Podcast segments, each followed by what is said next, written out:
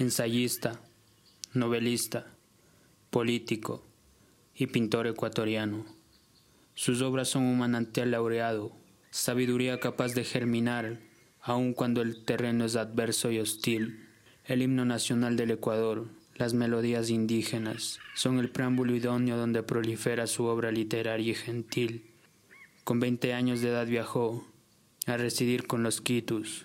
Ahí, en la capital de los Andes, adquirió habilidades con acuarelas y óleos del afamado artista plástico que firmaba con el seudónimo Antonio Salas.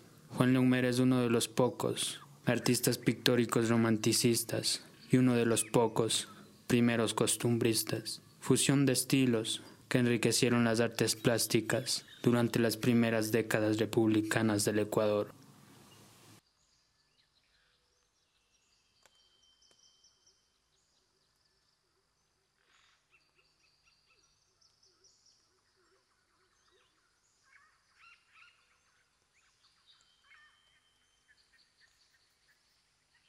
En triste silencio desfilan dos hileras de nobles ancianos, el bastón en las trémulas manos y a la tierra inclinada la faz, las matronas tras ellos, su rostro medio oculto con el manto de muestra, religioso respeto, en la diestra ramos llevan que indican la paz, van pues doce vírgenes tiernas, de perfume escondiendo el ambiente, el pudor ha teñido su frente, y aunque oculto la sigue el amor, y a su centro, cual pálida rosa, que entre rojos claveles descuella, va una joven y hermosa doncella, poseída de acervo y dolor. Sisa es esta, de azul va vestida, la faz mustia, los ojos llorosos, indeciso el andar, temblorosos, de su cuerpo los miembros se van, lleva el alma de angustia inundada, lleva ahogado en suspiros del pecho, ahí ha visto el pimpollo deshecho de su flor, la esperanza del bien, y cerrando el gran séquito marchan, a la fin el amunta y su esposa, anunciando en la faz respetuosa de su pecho la cruel ansiedad, rabo un tierno pichón en su nido, holocausto que el inti ha exigido de su pura y sencilla piedad.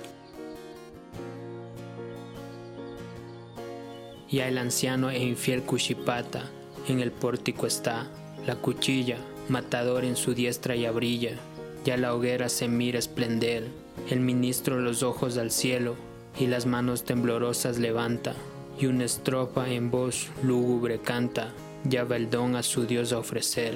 Un piadoso terror en el alma se difunde del pueblo al instante, y, postrado en el polvo el semblante, voces creo divinas oír, y las víctimas caen, el suelo con su sangre rocían, la hoguera las devora y el humo la esfera, ves en densos vellones huir.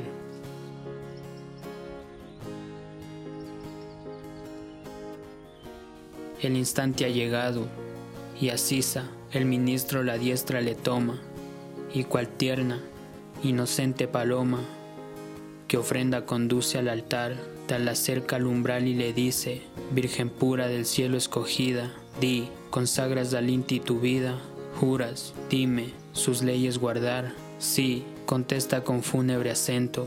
Él te asista, replica el anciano, y extendiendo su trémula mano, entra, añade, tu voto a cumplir. Un adiós repetido se escucha, si se vuelve su rostro divino y contempla un instante el camino por donde su amante debe venir, más profundo, más fiero, espantoso, es entonces el dolor de su alma y vacila cual débil palma, sacudida por crudo huracán, que ya siente su planta moverse, que le falta vigor y firmeza, que ya inclina la mustia cabeza, y sus ramos doblando se van, y en sus adentros, en un mudo lenguaje, doloroso, inefable, sublime, que oye solo que su alma gime, y comprende tan solo su Dios, ahí exclama, ¿dónde estás, amor mío?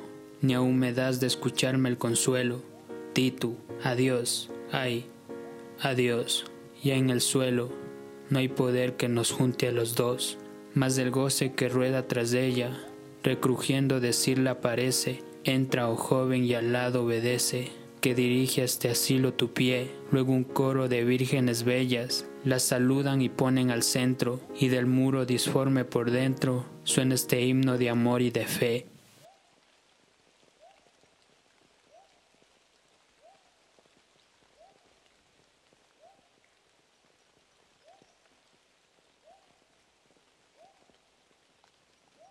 Su poesía se destaca porque en cada verso encontramos una retórica romanticista. En cada estrofa va narrando y construyendo escenas, cuentos y novelas, con una inefable versatilidad al momento de incluir diversas formas literarias.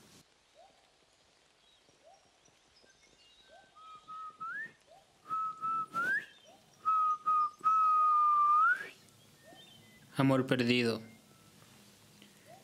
Blanca flor tierna y hermosa, reluciente grano de oro, vida mía, amor de mi alma, por quien ayer fui dichoso. ¿Qué te has hecho? ¿Dónde te has ido?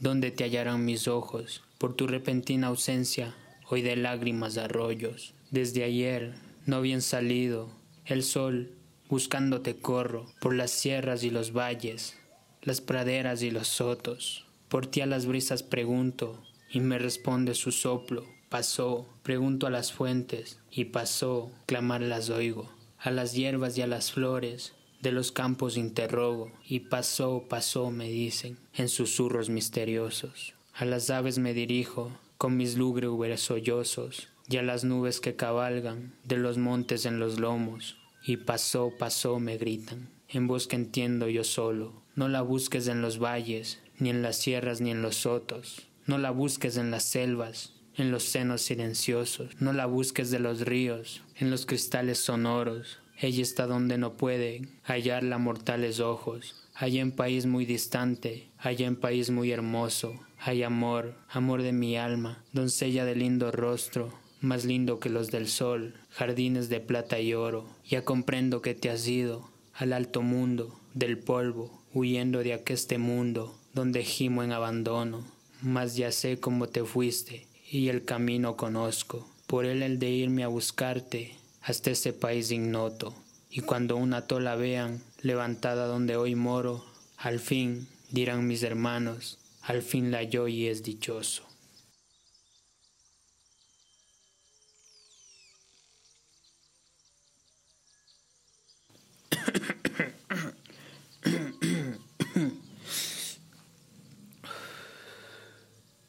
el fuego nuevo, doncellita la del rostro, hermoso como el lucero, que encima del monte brilla, después que la tarde ha muerto, de mi corazón la historia, que escuches atenta quiero, pues con temblorosos labios a revelarte la vengo. Óyeme, ayer en la fiesta del sagrado fuego nuevo, viste como el sacerdote le hizo descender del cielo, brillaba el sol en su trono, de la altura azul en medio, sin nubes que le impidiesen lanzar sus rayos al suelo. Chocan estos en el de oro, bruñido y cóncavo espejo, y en el blando combustible, cayendo, le inflaman luego, mientras tú miras absorta de qué modo el sol hace esto, por qué renovada sea la sacra lumbre del tiempo, en tu tersa frente brilla otro irresistible fuego que viene a mí de rechazo, y el combustible es mi pecho, doncellita, doncellita. El rostro como lucero, eres de mi amor origen, eres de mi amor objeto. Cada año el fuego divino renovarás en el templo, el mío no, pues que nunca dejará de arder cual nuevo. De mi corazón, bien mío, la historia es esa.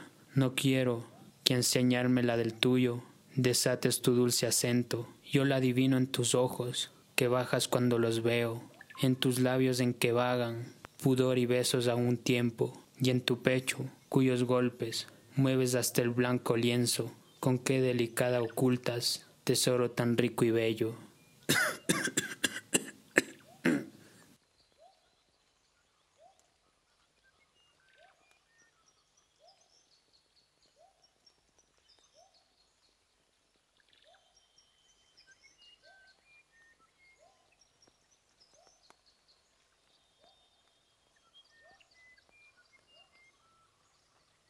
En el ensayo tuvo la gran responsabilidad de describir el proceso de la restauración de la República del Ecuador, una obra que aborda con 20 capítulos la caída de la dictadura a finales del siglo XIX.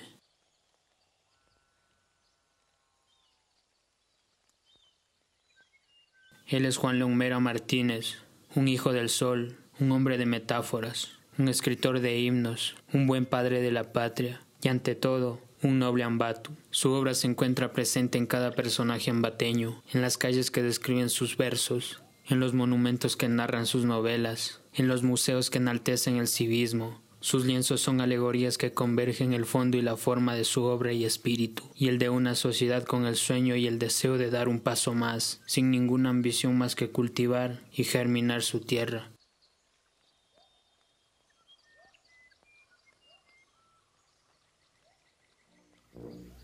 primeros los hijos del suelo, que soberbio el pichincha de cora, y aclamaron por siempre señora, y vertieron su sangre por mí. Dios miró y aceptó el no, nunca y esa sangre fue